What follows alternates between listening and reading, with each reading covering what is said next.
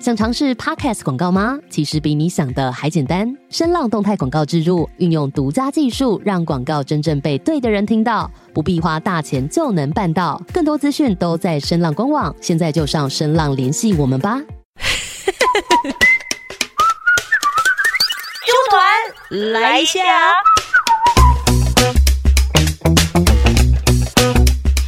迎收听周团来一下，我是周周。这一集我们周团来看戏一下，哪一出戏？故事工厂的一个公务员的意外死亡，其中的这个演员郭耀仁老师来了。嗨，周周，各位听众朋友，大家好，我是耀仁老师。今天来到了高雄，我们觉得热哇。热以外也很热情啊！啊，热情啊！哈，周周就讲话，然后待人接物都很热情啊！哦，怎样怎样？突然觉得说想离开了是不？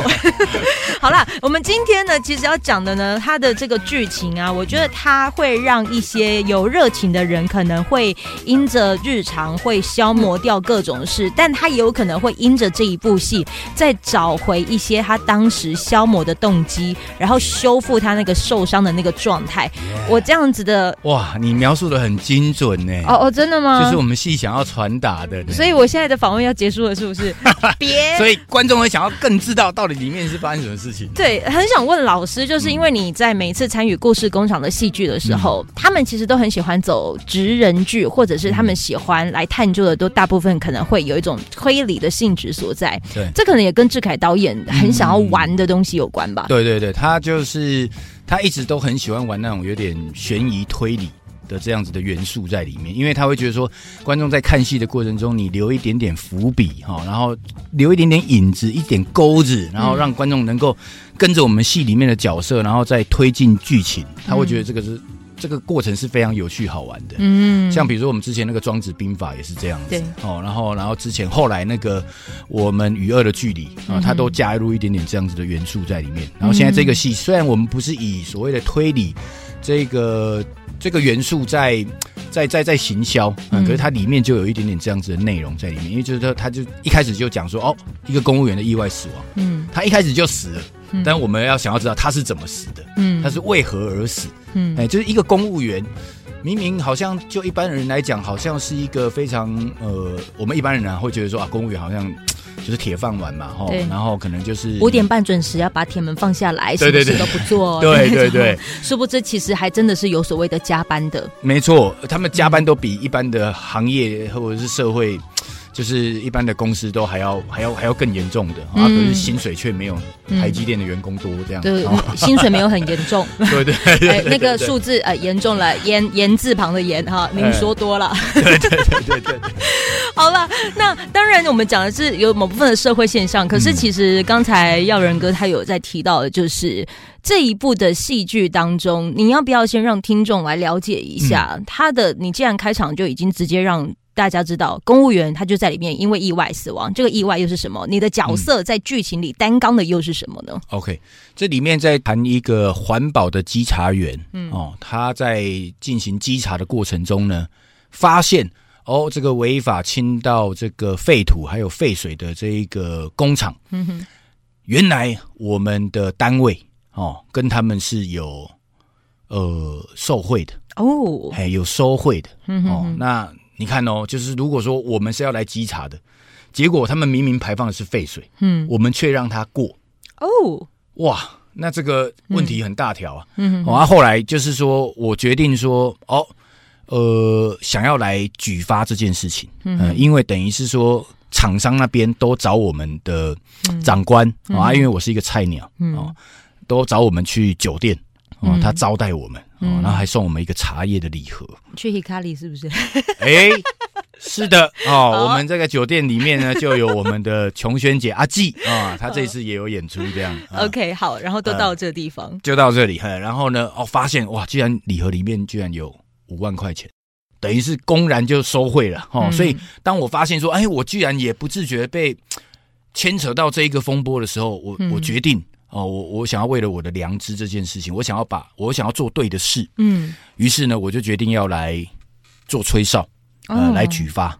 可是，一旦举发之后，我本来以为国家会是我的靠山，嗯，国家会帮助我，体制会帮助我，却可是相反的，呃。他们想要解决的都不是事情，嗯，而是想要解决我这个人。哎呀，所以你在里面应该也被处理的很辛苦哦，处理得很辛苦，哎而且当你就是想要做这件事情的时候，嗯，其实如果你的家人也不认同你做的事情的时候，哇，那个是会更加的悲凉我必须要说，人有时候会有一个个性叫做息事宁人啊！Yeah Yeah，尤其当你可能看到有些事情，你好想要觉得他应该就是要被发现、被看见，但是通常过来人。都对会想要当那个息事宁人的角色，因为他经历过你可能准备要经历的事情。对我们剧情里面就有这样子的事情，嗯，也就是说，里面世元界他跟我一样都是环保稽查员，啊哈，那他是老鸟，嗯。我是菜鸟。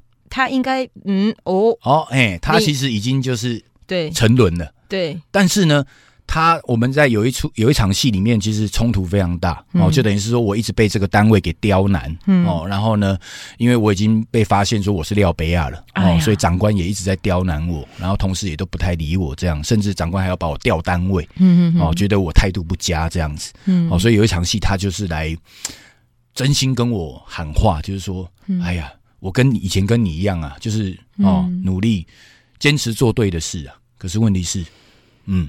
嗯。他这自己角色设定就是他的脚是被打断过的，哎呀，就是因为当初他跟我一样正义想要举发，嗯。结果却被黑道嗯。打断他的腿，这算暴雷吗？不算。好那就就算知道你进来看，还是会觉得非常的精彩。对，哎舞台剧就是有这种魔力，你会一刷、嗯二刷、三刷，好几刷。因为呃，除了就是刚才耀仁哥他就是有提到说，里面就有一个过来人这样子一个角色，嗯可能他也让那些在看舞台剧的人，我觉得戏剧跟舞台剧，呃，就是电视戏剧跟舞台剧之间的差异不同是，整个演员他在当下因着剧本讲着每句话嗯的那个渲染力。对那个情绪的渲染力，它是可以直接在那个现场发酵的，尤其、尤其是当你可能在，尤其是演员，可能啊他们在演出哪一个的段落的时候，哪个状态发生，他可能会有。现场的观众说：“哦”的那个时候，你们你你们其实应该很享受有那个声音，对不对？没错，是会很有感觉的。嗯，哎你在演你在演那个电视剧，他顶多就来、啊咔，对，你你要自己用想象的去想象观众，但是进入到剧场，大家都跟着你情绪起伏，哦，那个是一件非常美妙的事情。这是为什么我们花两千块来买票，其实是非常非常值回票价的。所以你知道，到你走进去舞台剧，然后刚才耀仁哥也讲到，他在演的那个过程当中，嗯你其实好像也是在看你自己本人对，也在经历这些事。是的，你自己有没有因着在演的这个过程当中，好像自己也在经历一些这种这种过程？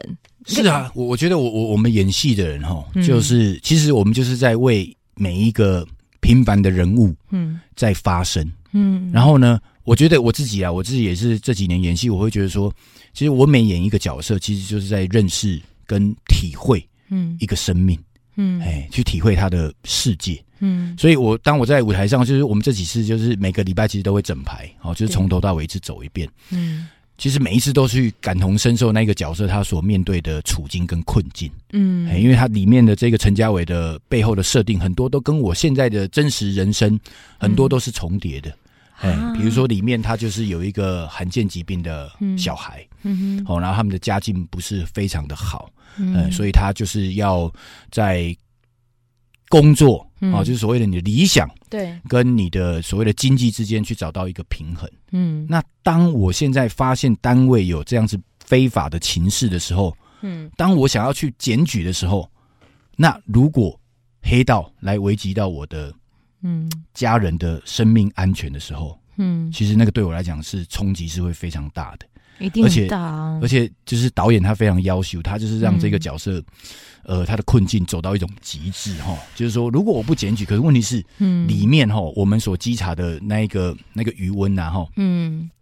那个工厂等于是它排放的废水哈，嗯去污染到旁边的余温。嗯那那个余温里面呢，是等于是我的故乡。嗯而我小时候是有在里面在那边游泳的，嗯然后里面就有一个武雄伯跟肖妈妈，肖妈妈就是熊轩姐演的角色，嗯武雄伯就是陈家奎演的角色。嗯我小时候在那个余温里面游泳，曾经溺水过，嗯然后是被武雄伯跟肖妈妈救起来的。嗯。所以等于是他们是我的救命恩人。嗯。那现在我的救命恩人，因为我稽查的这个单位，他们排放废水嗯。而得了癌症，啊，那我现在我要去举举发，可是问题是我的单位都在把我压下来，嗯。然后我的老婆她也不认同我做的事情，他就觉得你你得安内喝，你得安尼好好啊，做得好啊，你得卖去检举的好啊，你想安怎要有正义感，要安尼检举？可是问题是他们是我的救命恩人，如果没有他们当初救了我，就没有现在的我啊，老婆。哎，姐，呃哥出戏，赶快出戏。对，因 因为我已经快要被这一做这一部的戏剧给感动到，就是那个那个纠结，嗯，太能感同身受。尤其是我必须要说，当你可能一出社会的时候，你大部分普遍人大概二十二、二十三，大学毕业之后，你会看着眼前各种事情，有各种热忱。当然，你可能也会开始去呃计较各种你可能付出的任何内容是否有所收获。对，可是，当你可能到了三十三十出的时候，嗯其实你要面对的负担或者是社会历练对，一变多的时候，你看这一部戏一定超有感。超有感觉的。第一个的有感是因为你会觉得你好像也在经历；第二个有感的是，其实你会有点迷惘跟不知所措。刚好这一部戏它能给你一点方向，对对，不见得有答案哦，或者是你的人人生的整整个身边的朋友们，他都有在经历，但不知道该怎么办。对，我觉得每个人一定在职场上都遇过这样子的事情哦，嗯就是我们一开始哦是一个菜鸟的时候，嗯，对一个工作会有你的热情，嗯哼，哎、你你想要做到可以怎么样怎么样怎么样，可是当嗯。你进到一个体制的时候，你发现很多东西它是一个老鸟文化、嗯哦，然后很嗯很大的一个体制压着的时候，你想要去改变，可是你却无力去改变。你明明知道应该改变，可是你无法改变的时候，嗯。你会坚持要继续改变吗？还是你就是嗯。选择沉沦？哦，哦，那个我觉得每个人一定都遇过这样子的事情，遇遇过太多了，就是 感觉你 就是对，就是感觉好像我也在那里面，对不对？不管是可能小时候的记忆，还是各种，我觉得故事工厂的这个志凯导演，嗯他很厉害，可能就是很很会做观察。对，当然他也要让这些演员感同身受，嗯就是参与其中，嗯所以他们也都还会去做各种的田田野野的功课。对你们田野到什么程度？哦，我们田野到，我们就真的去台中的环保局。哦，彰化县的环保局、嗯台东的环保局，嗯，真的去跟他们的稽查员去跟他们访问，哇，哎、然后跟着他们去，甚至到现场去做这个真的去稽查。哎、所以哥，你原本就很像是那种公务员的那种的一日角色，对啊，，就等于是有有点就是一一日职人。你还会觉得公务员是爽缺吗？哦，真的。就是真的，我们填掉完以后会觉得哇，公务员真的不是我们一般人刻板想象的那种这么简单。啊，他们就举发，他们就等于就是就举发对，啊，就觉得举发就好了，对不对？对啊对？啊对啊。哎就没有那么容易。啊是哦，，对，因为你很多的那种举发事项是嗯，你你你不能现场直接去去去去去去举发的，哦因为有时候你可能会证据不足。比如说，好，现在这个嗯。卡车它违法倾倒在这里，我现在去对举发，嗯可是问题是司机他乱骗你说啊，我我就是什么哪个公司的怎么样什么的，嗯哎，或者是他印印不出证明来，嗯，然后有时候是他们那种背后都是有黑道在把持。所以你们可能在跟着一起田野的时候，田野调查的时候，他们可能都要就经历着眼睁睁看一件事发生，对。还要等待。对，就是所谓的养案呐、哦，养案。养案，对对，因为如果你太早去举发，就就打草惊蛇了，哇那对方就有所警觉了，嗯。所以他们就会改改成可能不是白天的时候排放，他可能半夜的时候排放，排放，废水，然后或者是等台风天来的时候嗯去排放废水，那你就抓不到了。所以像现在就是因为有科技执法，他们可能还要埋伏，嗯然后跟监，嗯然后呢还要设那个就是 camera 这样子，然后去可能连拍个好几个礼拜，然后去收证。你不觉得很像侦探吗？很像侦探，很像刑警啊！对，只差后面没有写抓猴。对对对对对对对，只差这样而已。对对，可但但是因为就因为这是可能跟公务员嗯，有相干，对。我其实很想问一个嗯对我来说有些微尖锐的问啊题。难道你们不害怕？就是你们可能在做这一出的时候，可能就因为太写实尖锐，啊，引来各种关切吗？我觉得呃，当然呃，志凯他应该也有想到这个东西，对。哦可是其实我们所有的发想的来源嗯哼，都是真的新闻上面有发生过的，对，嘿，都是真有其人，真有其事。像我嗯我我剧我们剧情里面那个陈家伟那个角色，嗯就真的有一个原型，是我们故事工厂的一个小将。嗯哼，哎，他年轻的时候，二十几年前，他就真的是环保稽查员。嗯哎啊，就真的就是菜鸟，然后就很正直这样子。嗯哼哦，然后他跟那个老鸟啊学长去稽查的时候，那个厂商跟他讲，哎、哎，拜托帮我去买一家槟榔哎。嗯，他想说，哎、我是来稽查的，我来我来做我的工作，我为什么要帮你买买槟榔？啊，嗯。学长就说，哎、你就去啦，你这样依法行政这样子不好处理事嗯情，这样，因为有时候真的依法行政很多事情没有办法处理好，对，真的，哎因为菜鸟就是不懂得人情世故。嗯。啊，很多东西就是要人情世故去收银啊，还是什么才比较好做事。哎、对啊，他就真的就是五千块给他，他就真的去买槟榔。啊，哦，买五千块的槟榔回来，两大包这样子，嗯。哎，然后厂商就说：“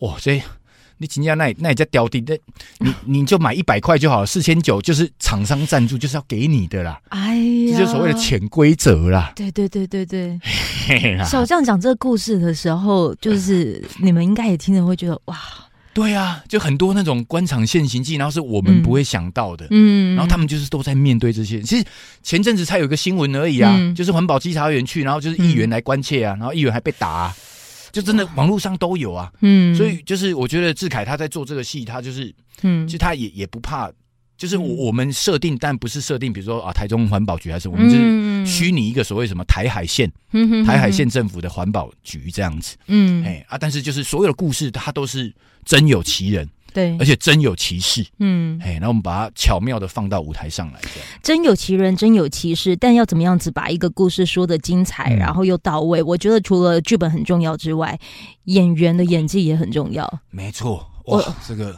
很会拉哈。来来。真的很厉害，马上就讲到重点。来，讲到重点，一定要请我们的这个耀仁哥跟大家说，究竟这一个精彩的剧本有哪一些的老师、嗯。精的，还有就是真的好厉害的演员一起参与呢？太可怕，因为我这一次刚好是演、嗯。呃男一的角色哈，所以我几乎跟每一个人都要对到戏，哇，嘿，然后里面每个都是影帝影后级的，哦，那你好吃重哎、对我我我我不觉得辛苦啦，我反而觉得兴奋，哦，嘿，因为我演二十几年的戏，从来没演过男一，嗯哇哎，就大戏这种没演过男一，然没关系，后终于你在我们的。心中你都是男一哎，呀，感谢感谢！虽然我以前演配角，也把他演的好像自己是男主角这样。这会让我想成那周星驰的喜剧之王。哦对对对，喜剧之王，你有那样子的心意就是那哦种感觉啊。对对对对，好，来，请说。呃，里面呃就是另外一个主线就是方志友他在就是新闻记者追查的那一条线。嗯哦，跟方志友比较没有面对面的追查，嗯因为等于是他他的故事线的话，他在追查过程中，其实我已经挂掉了，啊哎、啊，我都是出现在他的这个所谓的在追查的过程的那个画面里面这样。嗯嗯嗯哦嗯那他的戏也非常精彩，他跟琼轩姐哇，这个阿纪嗯。就余温的老板娘哦，因为他就是要来来来来投诉哦，嗯。就是他们家的余温都都都被污染的哦所以想要来请挚友帮忙这样。对，那我我里面也有一场戏跟就是阿纪也是哇灵魂交换的戏，他的表演会让大家出乎意料。有灵魂交换的戏吗？我里面很多人都灵魂交换，谢琼轩呐哈，然后狄志杰啊，好，世元界啊哈，嗯。然后朱佑林啊，他演我老婆。就是灵魂交换的戏哦，然后陈家奎也有，他就哦。乌雄贝啊这样，他小时候救过我的，对，哎，然后跟世元界也是嗯。就我们刚才讲的那个，他这老鸟哈，就，怎么怎么怎么那个沉沦的过程，然后他怎么样来劝说我这样，嗯。哎，他的腿被打断了，对他正在经历我现在正在经历的事情。哇，所以你等于就是很像在看着平行时空的概念，就的那种感觉，对，但还好您本人郭耀人还好好的。啊，还好好的，我还可以继续看呢，你没被打断，对对对，我没被打断，对，哎，然后还有不老女神蔡灿德，嗯哼，哎，他里面演一个那个新闻记者的长官啊嗯，张姐就是给自由很多的方向的这样。嗯然后还有我们的戏曲天后朱安丽老师，哦，耶耶耶，她首次哎来来来演那个嗯，这个现代剧场的戏，对，哇，这你看光这些卡司，你能不来？哦，还有一个最重要的《火神的眼泪》，哦，郑志伟，志伟哥，对，志伟哥，他里面一人分饰多角。哦，哦。演一个庙公弹乐琴的，演一个庙公，好像在劝世，他劝世歌，哦。然后在讲故事，整个故事由他开始因为以前有演过济公的关系，所以才，那个碧青，碧青碧青师傅，哦，然后就把它融入在这个 对。职人剧当中。它。里面就是演庙公，然后演孙主任，哦，那种很世故的孙主任，然后也有那种演那种那就是那种小小小小混混的那种，嗯就是呃小人物的那种，就是碧青师傅那种雕刻，很有趣。好，大家来看他一人分饰多角，会很有趣，对，很好玩。听完这一些的咖，然后嗯。还有他的故事，哇。你真的如果没有走进剧场的话，真的太可惜了。对，如果用新台币惩罚我们，对，嗯请用新台币 各种惩罚最实际。对，请耀仁哥来告诉大家，一个公务员的意外死亡，他的这个演出时间、地点以及售票方式。好，我们将在四月二十三号跟四月二十四号在高雄的魏武营做首演，然后五月七号、五月二十一号一路从台南、台中演回台北，台北是在七月一号跟三号，全省都有售票演出，在 Tix Fun 或者是 Seven Eleven 的 iPhone，大家都可以买到票，然后也可以上故事工厂的官方网站或者是 FB 来搜寻我们的这一个一个公务员的意外死亡的相关的售票的资讯。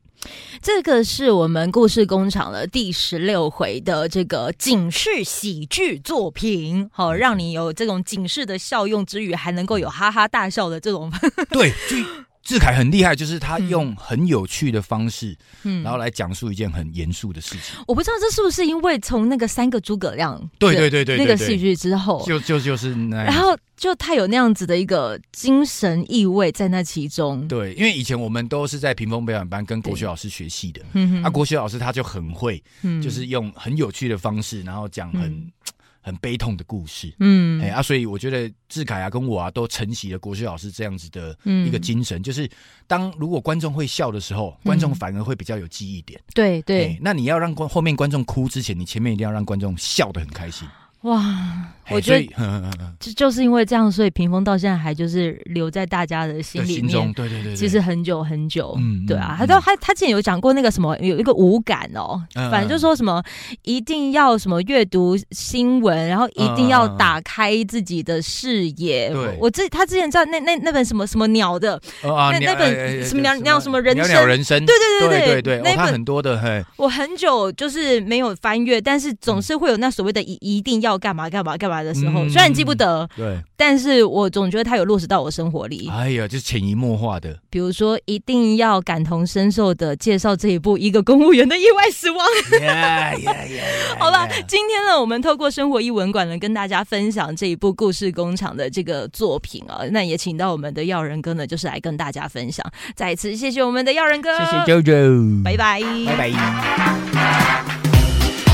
这一段的节目就在这边告一个段落，非常感谢你的陪伴聆听，也欢迎你可以订阅我们的节目，这样子当热腾腾的节目上架之后，你就可以收到最新的通知。希望未来的日子里都可以跟你相约在纠团来一下，用这个随选广播节目陪你开启美好的一天吧。我们下次见喽。